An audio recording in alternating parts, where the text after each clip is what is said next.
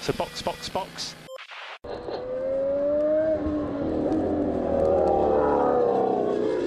Bom dia e bem-vindo ao sprint de notícias do Box Box Box. Tudo o que você precisa saber sobre Fórmula 1 e automobilismo em geral, enquanto você come aquele iogurte com granola. Hoje é quarta-feira, 8 de março de 2023, e essas são as notícias da Fórmula 1 que você precisa para ficar informado. MP1! Lance Stroll finalmente contou o que houve com a contusão dele. Uma história quase inacreditável de recuperação após o acidente de bicicleta na Espanha. Fred Vasseur explicou melhor os problemas e os desafios que a Ferrari já identificou e vamos falar um pouco também de McLaren, a grande decepção do final de semana. Eu sou Felipe Jonqueira. E eu sou Aninha Ramos. E esse é o Sprint de Notícias de hoje.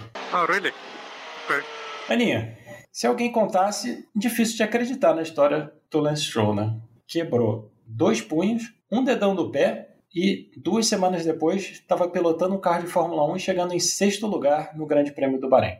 O que eu tenho para dizer é que Lance Stroll e todos os outros pilotos de, de Fórmula 1, aliás, e de MotoGP e tudo isso, são todos loucos, malucos, pirados, e que a gente nunca veria uma recuperação dessa numa pessoa que não é um atleta de alto nível. Eu fico assim embasbacada com o que ele conseguiu fazer. É, é, incrível, né? Porque ele se machucou na Espanha, ajuda, obviamente, né? Que ele tem um avião para levar ele para cá e para lá. Mas ele se machucou, foi no hospital, o médico falou que queria operar ele, muito sabiamente pensou, melhor não. Arrumou o Dr. Mir, que é um papa do, do, do ombro e, e, e braço do MotoGP, e em duas semanas botou pino, fez de tudo e tava lá ele de volta, né? A, a parte que eu mais gostei foi que o dedão do pé e o, o outro punho, o médico falou para ele, falou, olha, não tem nada que eu possa fazer, você simplesmente vai ter que aguentar a dor. Sai que é sua. É, eu acho que é muito importante a gente destacar isso. Ele não correu com tudo bem. Ele correu no sacrifício. Ele dirigiu no sacrifício. Sentiu dor, chegou a chorar no, durante a corrida, no movimento mais brusco que ele teve que fazer. Durante os treinos livres, ele não estava sentindo o dedão do pé. Bom, ele foi no sacrifício, fez uma ótima corrida, teve um resultado impressionante, que foi aquele P6.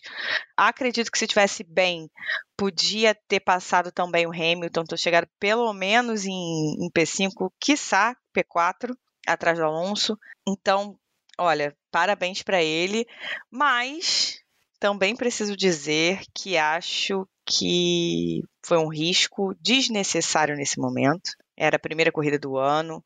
Esse tipo de lesão, quando você coloca pino, se você tem uma fratura, é muito importante deixar o osso consolidar, senão ele pode cicatrizar de forma errada, vai ter mais dor, vai ter mais dificuldade, tem que passar por outras cirurgias, enfim.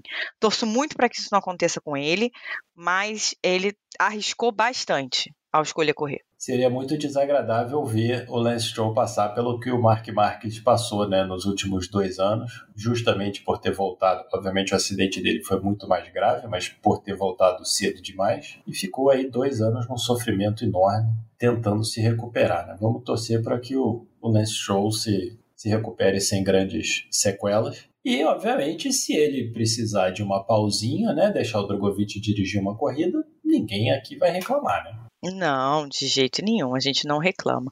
E acho que esse teria sido o melhor momento para isso, né? Primeira corrida do ano, sabe? Poxa vida, é, era o melhor momento para a recuperação dele, era o melhor momento em relação ao campeonato.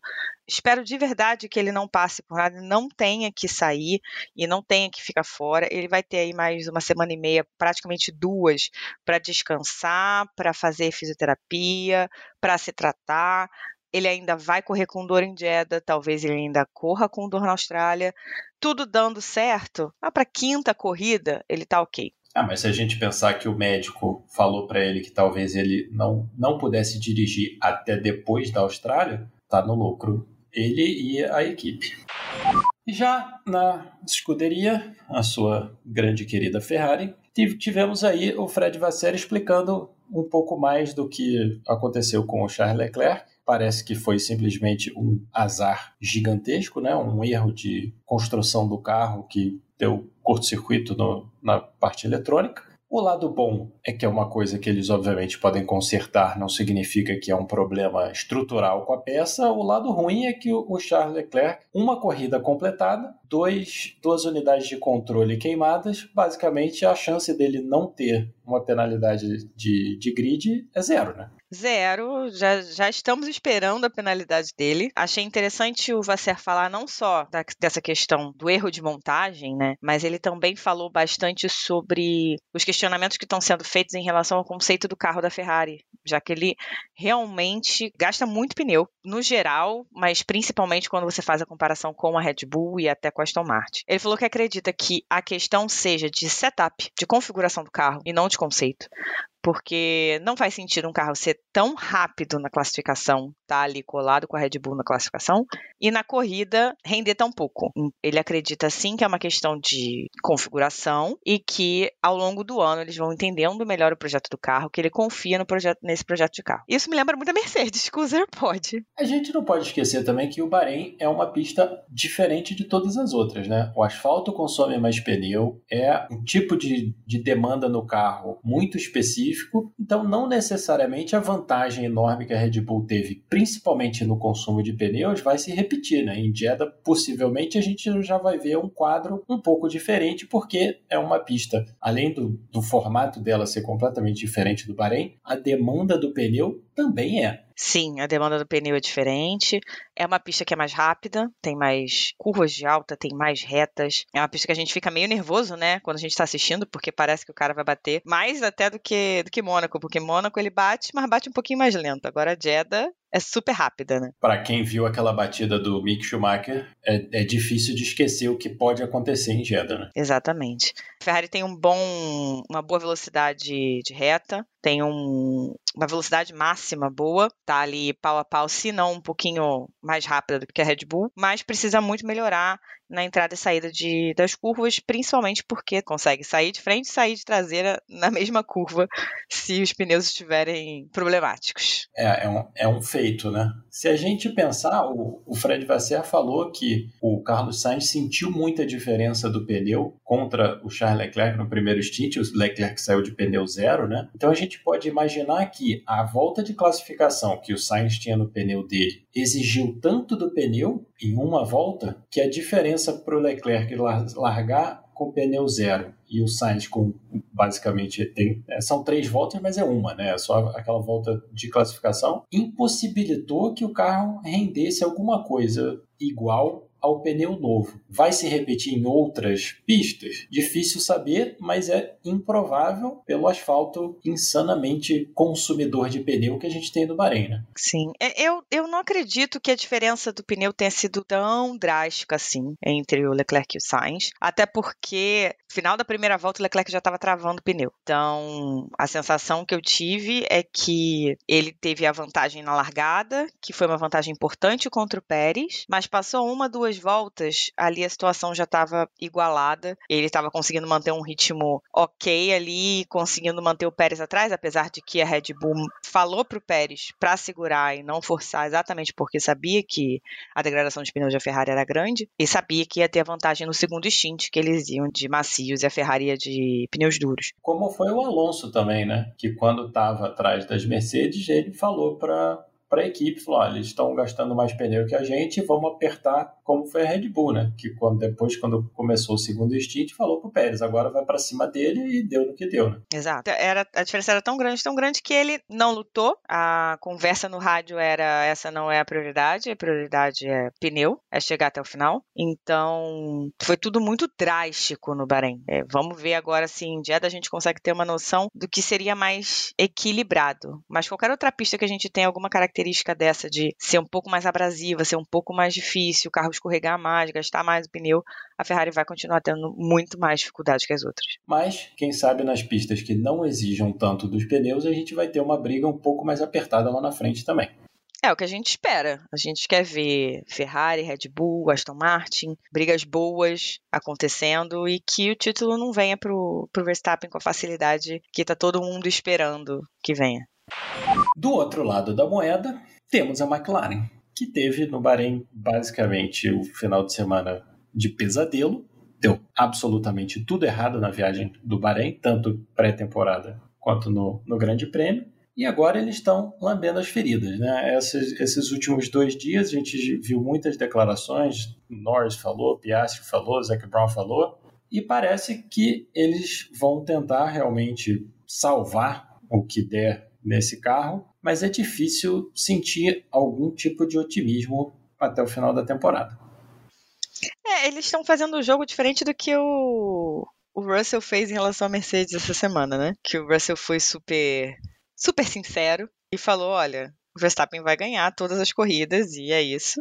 E a gente não tem o que fazer. Enquanto a, a McLaren ainda tá, os pilotos, o Zac Brown, eles ainda estão tentando deixar a moral alta, dizer, não, a gente vai conseguir recuperar, a gente vai conseguir pelo menos brigar ali no midfield e tal.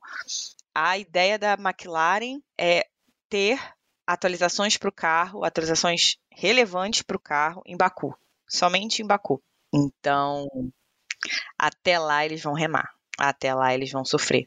E não se sabe também o que, que vai vir em Baku e se vai de fato fazer diferença. Até porque Baku também é uma pista que é muito cheia de buracos, é uma pista com bastante uh, desníveis, né? É uma pista que favorece o, as quicadas, o porpoising, o bottoming. Então, Vamos ver o que, que a McLaren consegue trazer. Vamos ver o que Jeddah nos apresenta, até por tudo isso que a gente falou em relação à Ferrari, isso também se aplica às outras equipes. Bahrein é uma pista muito específica, então Jeddah pode ser que dê um pouquinho mais de clareza para a gente de qual é de fato a distância, qual é de fato a ordem hoje no grid, que pode mudar com um upgrade bem sucedido e um ruim. Então, ainda mais no midfield, que é muito, muito, muito próximo. A gente acha que a gente tem o, o meio de grid mais próximo dos últimos 10 anos, com facilidade. E é uma pista que o setup é complicado, né? Porque você tem aquela reta gigante, tem várias retas, e você tem uma, uma parte sinuosa que é dificílima de acertar o carro. Então, para um carro complicado como o da McLaren, talvez eles cheguem lá e a coisa não seja tão simples assim. Além do que, não é só a McLaren que vai estar desenvolvendo o carro, né?